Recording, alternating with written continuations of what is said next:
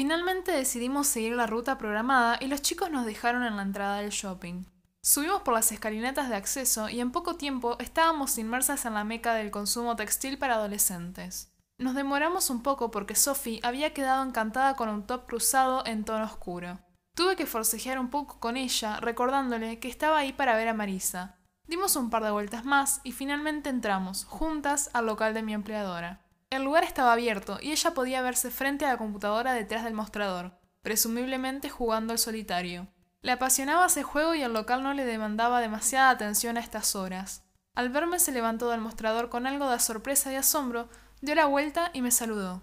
Mía, me sorprende verte por acá. ¿No recibiste mi mensaje? preguntó.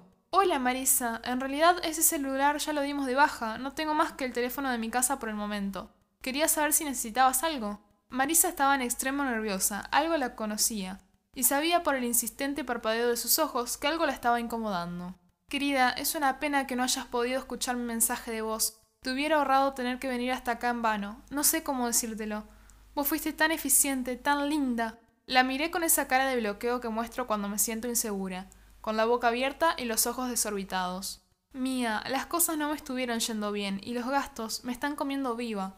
Es difícil para mí decírtelo. Estoy tan contenta con tu desempeño. Sophie me tomó de las manos y yo comencé a respirar muy hondamente. Lamento tener que decirte esto. Muy a mi pesar, voy a tener que prescindir de tu valiosa colaboración. Querida, para mí sos como una hija. ¿Sabes lo que me duele? Pero acá las cosas están yendo de mal en peor. Entiendo, Marisa. Le respondí con algo de angustia. De todos modos, si quiere, hoy puedo quedarme a ayudarla, sin cobrarle nada. ¿Cómo va a ser usted sola para ocuparse de todos los quehaceres? Me tendré que arreglar, hija. Ya veremos cómo me arreglo. Justo el mes pasado te había puesto en blanco porque quería que tuvieras cobertura médica, aportes jubilatorios. Y la verdad es que esta economía me deja totalmente atada de pies y manos. Mira, querida, acá te muestro el comprobante de alta para que veas que no te miento. Lo sé, Marisa, le agradezco el gesto, solo que esto me deja perpleja, estoy pasando por un momento complicado en casa. Necesitaría saber cuándo me puede pagar la liquidación final, como para ver cómo organizo los gastos. Pero sí, querida, acá te doy los 200 pesos que te debía de la semana pasada y te voy a dar otros 200 por haberme ayudado tanto. Te lo ganaste. Marisa, perdón, pero me refería también a la indemnización por despido. Trabajo con usted desde los 15 años. En breve cumplo 18. Y, si no saqué mal la cuenta, es bastante más que eso. Yo trabajé por debajo del salario del convenio porque usted sabía que necesitaba el dinero, sin contar que trabajé sin vacaciones pagas ni aguinaldo durante tres años. Si tomamos de base el salario mínimo para empleados de comercio, me corresponderían por lo menos varios miles de pesos de indemnización. Marisa se mostró colérica y prontamente montó en guardia. Querida, vos sabes bien que yo te di un lugar de trabajo a costa de endeudarme para que vos tuvieras una oportunidad que nadie más te daría a causa de tu edad. Imagínate que lo que me pedís es un disparate. Además, todavía estamos en el periodo de prueba. Bien podría despedirte sin darte un centavo. Pero soy justa y por respeto a tu buen padre estoy siendo más que generosa. ¿Cómo que en periodo de prueba? vociferó Sofía al verme completamente bloqueada. ¿Un periodo de prueba de tres años? Mira, nena, vos no te metas porque no trabajás acá. Mía, sé razonable. Vos tuviste acá un montón de contemplaciones que en ningún lado te hubieran tenido. Tus exámenes, tus actividades escolares, tus problemas personales respecto de la salud de tu padre. Acá nunca te negué un permiso. No seas ingrata. Yo me quedé parada sin saber qué decir. Tenía muchas ganas de llorar y salir corriendo de allí con total desesperación y prisa. No sabía cómo defenderme ante ese total abuso. Me sentía mal por pedir lo que me correspondía, pero a la vez me sentía mal si no lo pedía. Y para colmo, cuando estuve a punto de hablar para decir que estaba bien, que aceptaría lo que me ofrecía y me marcharía, justo por la entrada del depósito salió una chica, quizás hasta más joven que yo, que interrumpió la escena con las palabras que acabaron por demolerme.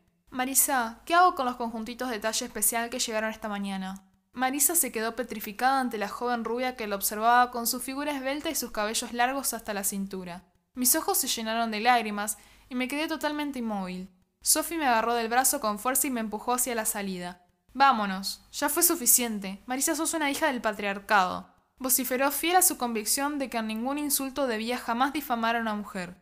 Y vos, tené cuidado, esta vieja te va a exprimir hasta la última gota y después te va a querer arreglar con dos pesos. Chao, Marisa, explota esa tenida con extensiones, que ya vas a tener noticias nuestras. Mocosa maleducada, llamarme vieja a mí. No debería darles nada. Nunca más vas a volver a pisar este local, te lo juro, aunque me quede sin clientes y empleadas. Ustedes dos no vuelven.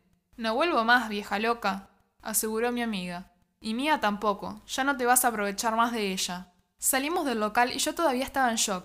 Mi pulso había ascendido hasta las nubes y le pedí a Sophie que me sentara. Una vez allí me puse a llorar tapándome la cara con las manos. Me sentía muy mal. No sabía qué había pasado allí dentro, pero supuse que era mi culpa, que lo había arruinado, como siempre arruinaba todo.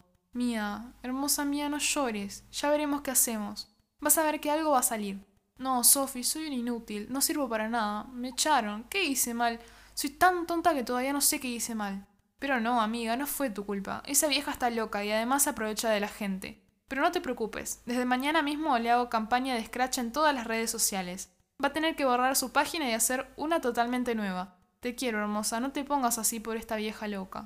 Sophie, arruino todo lo que hago. Necesitaba este trabajo. Papá está cada vez más endeudado. Encima siento que cuando tenga que contárselo se va a decepcionar de mí.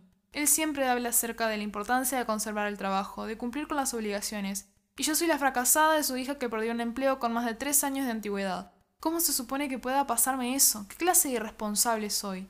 Sofía me abrazó muy fuerte y se quedó mirando hacia el frente, mirando por última vez el local de Marisa. Allí mismo le pedí su celular e inicié sesión en aquella plataforma de trabajo y de pura bronca mandé mi currículum a una reconocida cadena de hamburguesas. Ahora tenía que conseguir trabajo.